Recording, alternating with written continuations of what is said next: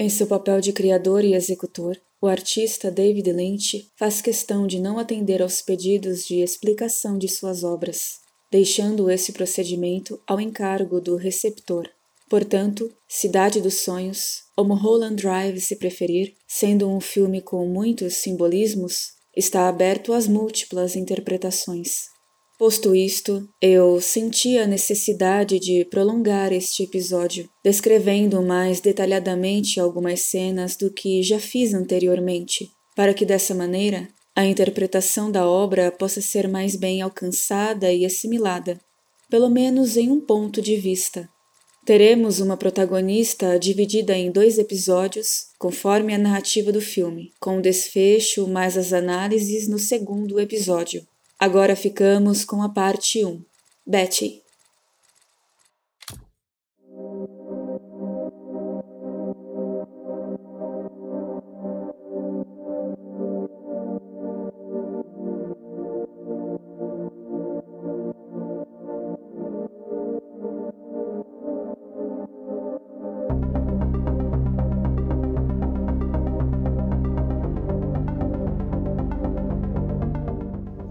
O protagonista.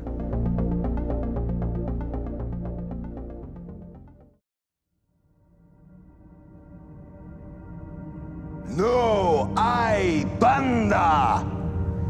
There is no band. Il n'est pas d'orchestra.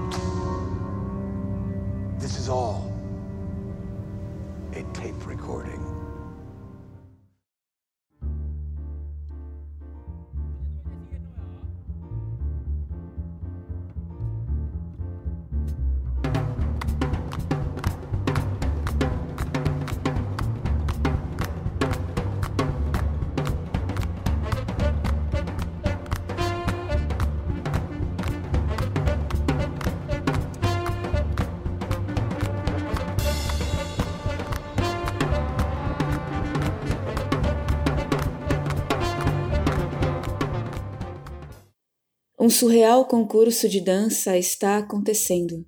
Os participantes se multiplicam e se mesclam como um estranho videoclipe com efeitos especiais duvidosos. Uma bela jovem sob os holofotes se sobrepõe à imagem dos dançarinos, acompanhada de um casal de idosos. Parece que temos uma vencedora. Então, a imagem se dissolve para a visão subjetiva de uma pessoa em uma cama direcionando sua cabeça ao travesseiro. Agora, somos transportados para a escuridão da noite na Mulholland Drive, em Los Angeles, onde uma limusine transita solitária pela estrada sinuosa. Dentro do automóvel, uma elegante mulher com cabelos castanhos aguarda no assento traseiro, e dois homens conduzem na parte dianteira. A limusine para e ela, autoritariamente, indaga a interrupção no trajeto. A alguns quilômetros adiante, dois carros com vários jovens percorrem a Mulholland Drive desenfreadamente. A mulher se surpreende quando o motorista aponta uma arma e ordena que ela saia do automóvel. Quando seu parceiro desce e tenta atirá-la à força, um dos carros em alta velocidade atinge a limusine em cheio, causando um terrível acidente. Todos parecem jazer sem vida no local, exceto a mulher, que se levanta cambaleante e atordoada, seguindo sem rumo montanha abaixo. Ela caminha mais de sete quilômetros até chegar à famosa Sunset Boulevard, onde o trauma do acidente a transborda de medo, lhe impedindo de recorrer à ajuda de algum dos passantes por ali, restando apenas a vontade de se esconder pelos arbustos de uma residência qualquer em uma das travessas da avenida. Na Mulholland Drive, policiais e bombeiros examinam o acidente, enquanto dois detetives encontram um solitário brinco de pérolas nos arredores, deduzindo a falta de um indivíduo na cena do ocorrido. Na manhã seguinte, a mulher desperta entre os arbustos e percebe uma movimentação. Uma senhora está deixando a residência, levando várias malas consigo. A mulher, sem pensar duas vezes, Corre para a casa da senhora, que entregava sua bagagem ao taxista. Ela se refugia embaixo da mesa da cozinha até a senhora voltar e trancar a porta da entrada. Ali mesmo o sono volta para arrebatá-la. No restaurante Winkies Sunset Boulevard, dois homens conversam numa mesa. Um deles conta os seus sonhos ao outro, que ocorreu especificamente naquele lugar, naquele exato Winkies, o descrevendo assim. Um tom de penumbra no ar, ele, completamente apavorado, e seu amigo de pé, em frente ao caixa do restaurante, lhe observando também com um medo estampado em sua face. Isso o apavora ainda mais. Então, ele percebe o porquê de todo o medo. Um homem atrás do restaurante. É ele o responsável pela sensação que paira sobre o local. Consegue ver sua face através da parede e só pode desejar que nunca o encontrasse fora do sonho. Terminado o relato angustiante, seu amigo ouvinte sugere que estão ali para se certificarem de que não há nada atrás do restaurante, que aquele homem não existe na vida real. Ele se levanta para pagar a conta e o outro que contou o relato vira para lhe observar e vê a mesma cena, a mesma cena idêntica ao seu sonho. Os dois saem prontos para confrontar a realidade. O homem, transpirando de medo, chega aos fundos do salão e, prestes a dar a volta em um muro, uma figura macabra surge de relance à sua frente. Parecendo sofrer um ataque cardíaco, ele cai no chão e falece de medo. A mulher de cabelos castanhos ainda dorme embaixo da mesa na cozinha. Sentado numa poltrona, um estranho empresário faz ligação numa sala peculiar com um enorme pé direito e forrada de cortinas. A ligação é recebida e ele informa: a garota ainda está desaparecida. O atendente, o qual só se vê a nuca, compreende a mensagem e em seguida ele também faz uma ligação. Preso na parede, um velho telefone amarelo, num local decadente, é atendido. Só vemos um braço masculino que recebe o recado. O de sempre é o que é solicitado.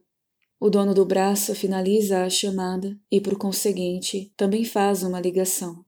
Do outro lado da linha, um abajur vermelho e um cinzeiro com muitas bitucas de filtro vermelho estão em cima de uma cômoda. O telefone preto ao lado toca. Junto com a chamada, somos levados para um aeroporto. Faz um belo dia lá fora. A protagonista aparece. Acompanhada de um simpático casal de idosos, Betty está radiante, deslumbrada em se encontrar em Los Angeles, a cidade onde os sonhos se realizam.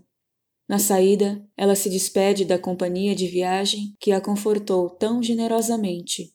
A senhora lhe deseja sorte e espera ver logo Betty numa grande tela de cinema. Um taxista muito gentil se prontifica a pegar sua bagagem e levá-la ao seu destino. Numa limusine, o casal de idosos sorri, mas há qualquer coisa de maligna nos lábios petrificados de ambos, ressaltada pelos tapinhas que a senhora dá no joelho de seu companheiro. Betty chega num belo casarão mediterrâneo espanhol, como um daqueles muito comuns da Sunset Boulevard na era de ouro de Hollywood, ela vai até a síndica do casarão. Coco é uma senhora excêntrica e muito carismática que lhe mostra o apartamento de sua tia Ruth, onde ela irá viver por algum tempo. Coco lhe dá as chaves, garante que todos ali são muito bons vizinhos e depois a deixa sozinha, à vontade em seu novo ambiente. Betty caminha admirada, observando cada cômodo e cada canto da casa. No quarto, ela vê algo fora do normal, um traje abandonado no chão. Seguindo para o banheiro, ela se depara com uma mulher dentro do esfumaçado box do chuveiro. Pensando ser uma conhecida de sua tia Ruth, ela explica sua chegada para a moça. A estranha fala sobre o acidente, e quando Betty pergunta o seu nome, ela não lhe responde. Com seu rosto amedrontado, compreende naquele instante que não faz ideia do qual ele seja. Betty, muito cordial, a deixa à vontade e sai para desfazer as malas. No reflexo do grande espelho, seus olhos marejados veem o cartaz do filme Gilda, com o nome da atriz principal estampado nele. Ela sai e, o tomando para si, transmite a Betty. Rita é como ela se apresenta. Betty, ainda tentando entender a presença da moça ali, pergunta se ela trabalha com sua tia. Rita, confusa, deixa reticências no ar. Então, Beth deixa para lá. Não quer bancar a intrometida. Ela é gentil demais para isso. Tenta jogar conversa fora, falando de seu sonho em ser uma grande atriz, que talvez virasse uma estrela de cinema, uma celebridade, mas o importante era ter o seu trabalho reconhecido. Provindo de uma humilde região do Canadá, nada poderia abalar sua confiança naquele lugar de sonhos. Rita sente o um mal-estar e mostra o ferimento em sua cabeça a Betty, que, como uma boa pessoa sensata que é, faz ressalva a uma possível consulta médica. Rita recusa essa opção e prefere apenas um descanso na cama. Betty a cobre com o roupão que fora deixado para ela, com um bilhete de sua tia Ruth, lhe desejando o seu desfrutar pessoal. No centro da cidade, dois empresários chegam ao escritório de um estúdio de cinema. Na sala de reuniões, Adam Casher, o diretor do próximo filme do estúdio, recebe algumas orientações de seu agente a respeito da protagonista, indicando a possibilidade de uma flexibilização na hora da escolha da atriz. Na outra ponta da mesa, dois produtores conversam com um garçom sobre uma lista em suas mãos, aparentando insegurança na escolha feita. Os empresários entram. Os irmãos Castigliani são apresentados ao diretor Adam, que não compreende nada que se passa no recinto. Uma tensão paira no ar. Um dos italianos retira um envelope de sua mala e o direciona para os produtores. Eles observam a foto de uma moça e seu nome abaixo dela. Camilla Rhodes. É muito elogiada por ambos, enquanto os italianos permanecem com suas faces estranhamente exasperadas. Nem o espectador consegue compreender o ânimo que se eleva naquela sala. Querendo agradar os italianos, o americano disca ao ramal que chama o garçom para trazer o melhor café expresso que conseguiu encontrar em sua pesquisa. Adam questiona com impaciência quem é a garota da foto. Em outro local, o estranho empresário do início da história, em sua sala peculiar, ouve a conversa que rola no escritório nesse momento. Os americanos dizem ser uma sugestão para a protagonista. O italiano enfaticamente diz ser ela a garota. Enquanto todos parecem retraídos com a presença dos irmãos Castigliani, Adam se mostra irredutível e informa não abrir mão de sua escolha para a protagonista. O garçom traz o expresso a um dos italianos. Ele pede um guardanapo. Depois de provar a bebida, de forma excentricamente repugnante, ele cospe o café no guardanapo, deixando todos amedrontados em suas cadeiras, se desculpando pelo café. E Adam fazendo questão de deixar claro que ele não aceitaria aquela sugestão para o seu filme. Quando no caos, o outro italiano, encolerizado, se levanta num grito que cala a todos, o outro repete a mesma frase que havia dito antes. Esta é a garota. Adam sai indignado da sala, depois de ser informado que as decisões do filme não lhe pertenciam mais. Na rua, ele vai até a limusine dos italianos e destrói o carro com seu taco de golfe, depois foge em seu conversível. Betty, preocupada, checa o sono de Rita. No escritório, um dos produtores vai até a grande sala com cortinas e, através de uma parede de vidro, informa o empresário sobre Camilla Rhodes e a rejeição de Adam para a escolha. O estranho empresário, então, dá a ordem de encerrar tudo. O espectador, sem precisar o que exatamente envolve esse encerramento. Em outro escritório, agora localizado numa área menos abastada da cidade, dois homens riem sobre uma história de acidente de carro. O loiro com heterocromia pergunta sobre o famoso livro negro de Ed, o qual ele observara na mesa do outro homem. Depois de receber a inocente confirmação do livro que contém a história do mundo em forma de números de telefone, ele atira na cabeça do colega e planta uma cena de suicídio. Porém, a arma dispara, acertando uma mulher em outra sala do prédio. Ele vai até ela e ambos travam uma luta corporal até ele dominá-la e a levar para a sala com o colega morto. Quando no corredor, outra testemunha aparece. Chegando à sala, ele dispara sua arma até a mulher perder a vida. O faxineiro entra com seu aspirador de pó ligado e também morre. O loiro limpa a arma e imprudentemente atira no aspirador para desligá-lo. Então, o alarme do prédio dispara com o curto-circuito causado. Ele pega o livro negro e foge pelas escadas de incêndio. Depois de uma apatetada cena de crime, voltamos para Betty deitada no sofá, conversando pelo telefone. Animada, ela fala sobre testes de elenco com sua tia Ruth e avisa que Rita está bem. Quando sua tia lhe informa que não conhece nenhuma Rita, que ninguém havia ciência da existência dela naquela casa.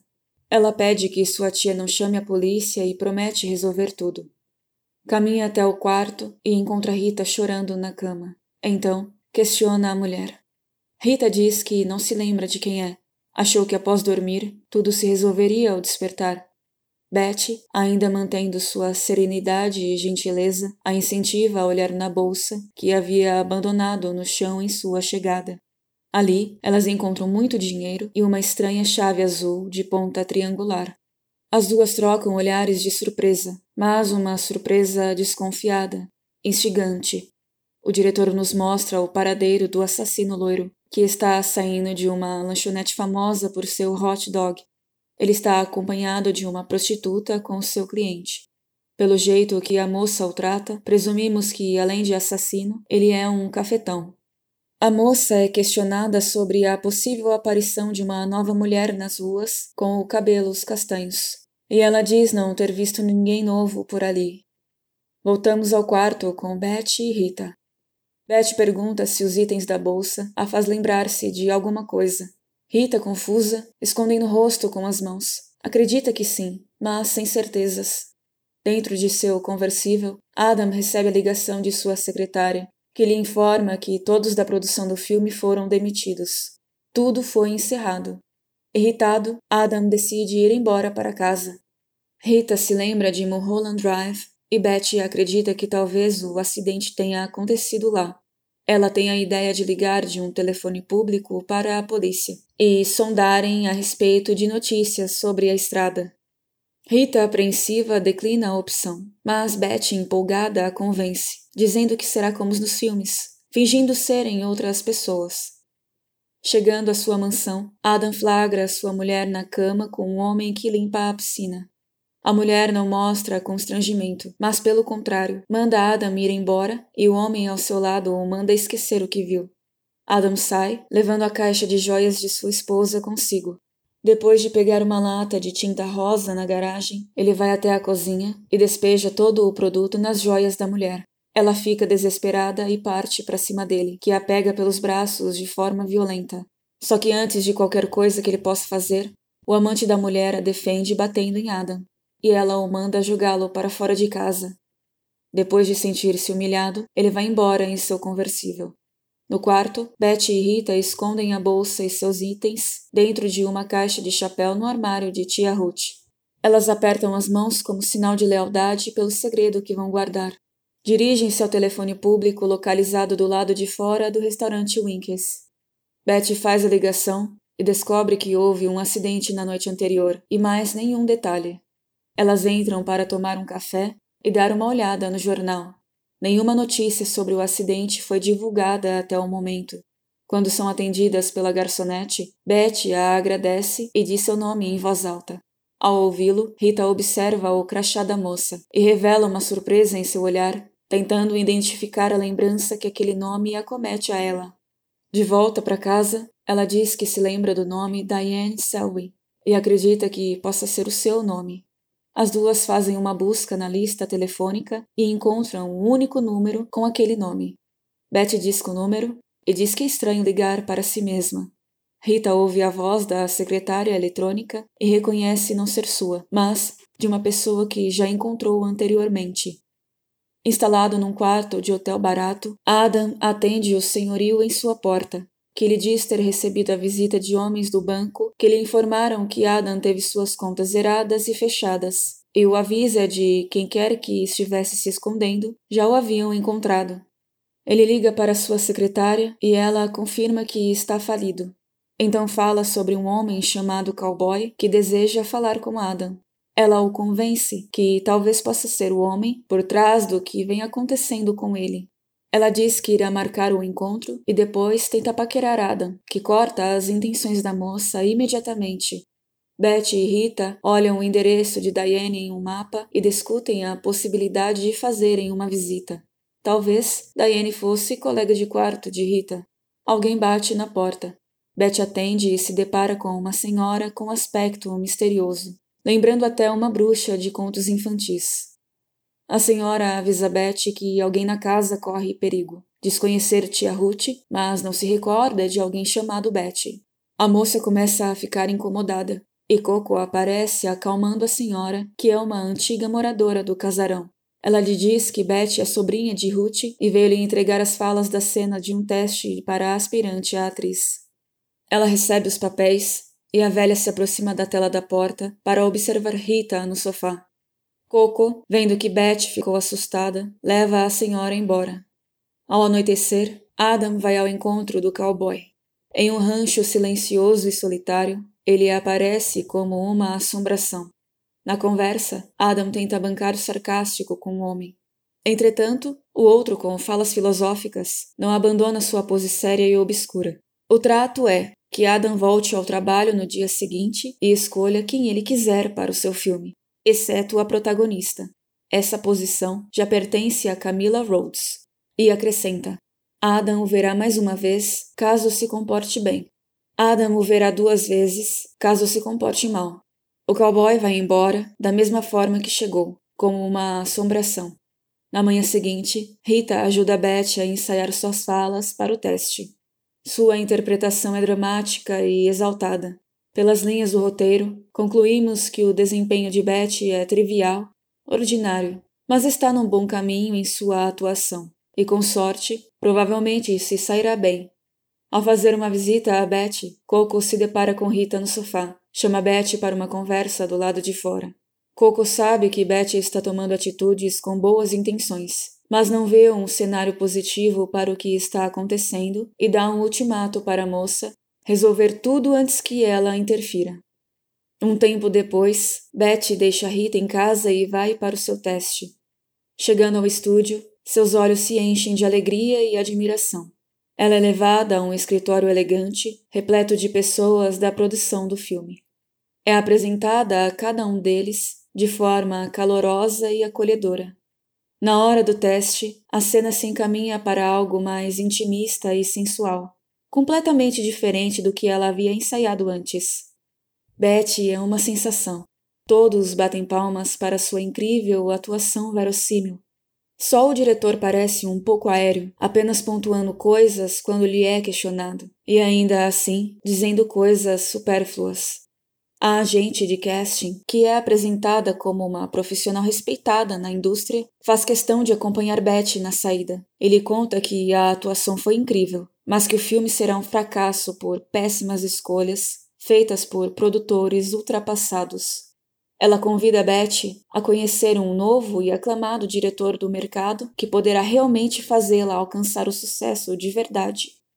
Chegando a um dos estúdios, vemos que uma grande estrutura foi montada para a audição do papel de protagonista. O diretor, em sua cadeira, vira para trás. O olhar de Betty cruza o de Adam, parecendo estabelecer uma instantânea e forte conexão entre os dois. Uma das atrizes termina o seu teste e conversa com Adam, tendo certeza que já conseguiu o papel. A próxima atriz é chamada e Camila Rhodes entra em cena. Quando ela inicia o teste, Adam confirma aos seus produtores que ela é a garota. Ele olha novamente para Beth, que também o observa. Então, repentinamente, Beth decide ir embora ao se lembrar do compromisso com Rita, abandonando a todos e a sua grande chance as duas chegam ao endereço de Diane e avistam um carro suspeito guardando a entrada. Então elas pedem ao motorista do táxi que dê a volta para os fundos. O lugar é menos charmoso que os casarões da Sunset Boulevard.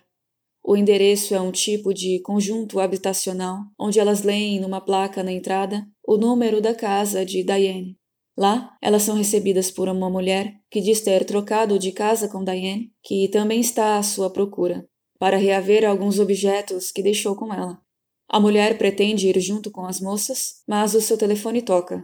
As duas se dirigem ao número informado e deixam a outra para trás. Já que estão fazendo uma investigação, não querem a intromissão de ninguém. Betty entra pela janela da casa e abre a porta para Rita. Ambas levam as suas mãos ao nariz. O cheiro é insuportável. Vão caminhando pela casa até chegarem à entrada do quarto. Beth abre a porta e elas entram, se deparando com o cadáver de uma mulher putrefando na cama. Rita fica desesperada e abandona o lugar. Beth vai atrás dela. A imagem das duas mulheres fica turva na tela, como uma espécie de diplopia por trauma. Já em casa, Rita coloca sua cabeça na pia do banheiro e começa a cortar os seus cabelos num acesso de cólera. Beth a interrompe e lhe pede que deixe ajudá-la. Depois de um tempo, Beth leva Rita ao espelho e vemos que a mulher está com os cabelos loiros, em um corte muito parecido com a outra ao seu lado. Ao anoitecer, Beth, com o seu comportado pijama rosa, está na cama, pronta para dormir.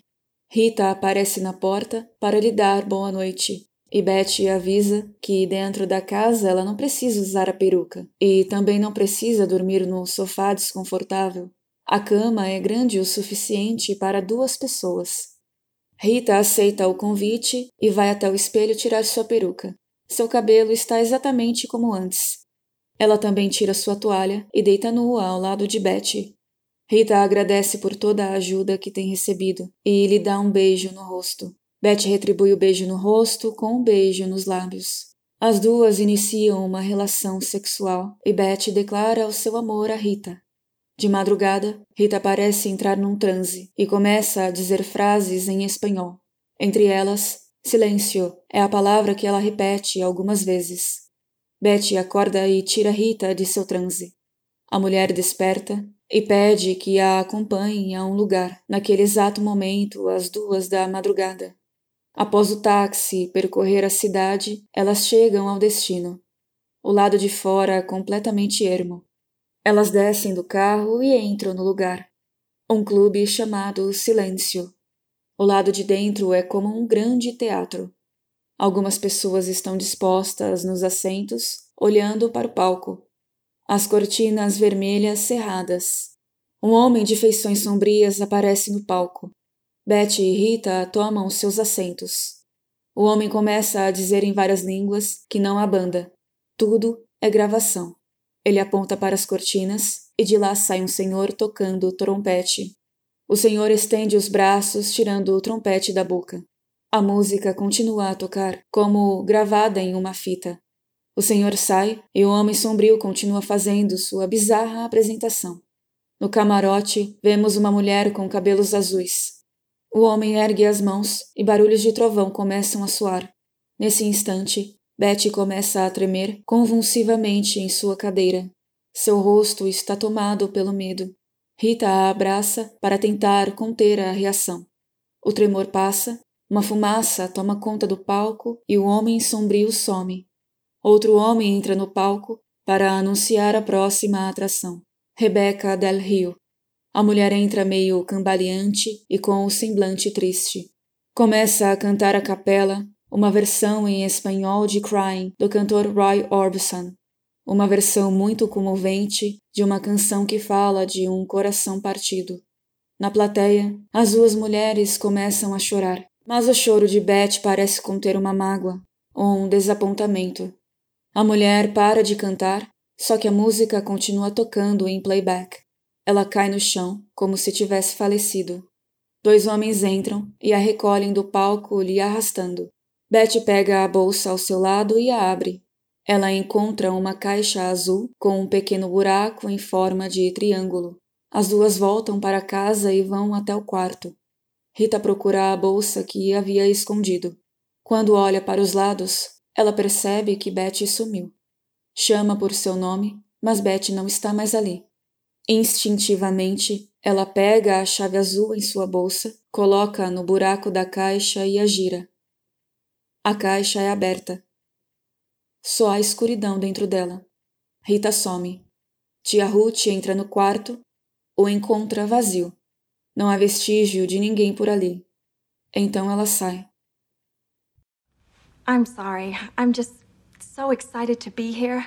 I mean, I just came here from Deep River, Ontario, and now I'm in this dream place. Well, you can imagine how I feel.